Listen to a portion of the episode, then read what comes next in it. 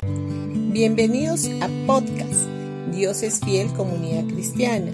Los invitamos a escuchar el mensaje de hoy.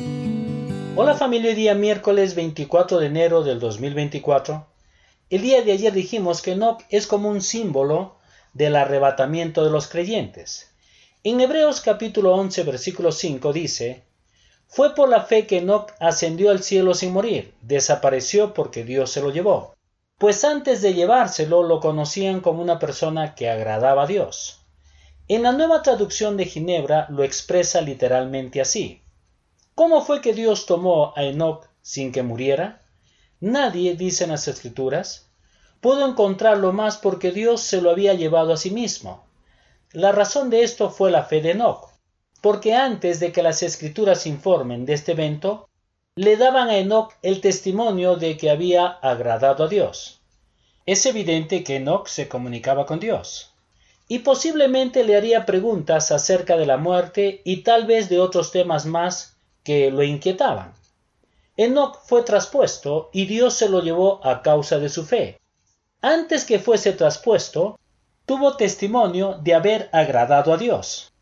En el rapto de Enoch encontramos un caso como precedente del futuro arrebatamiento de los creyentes cuando el Señor venga a buscarnos en las nubes.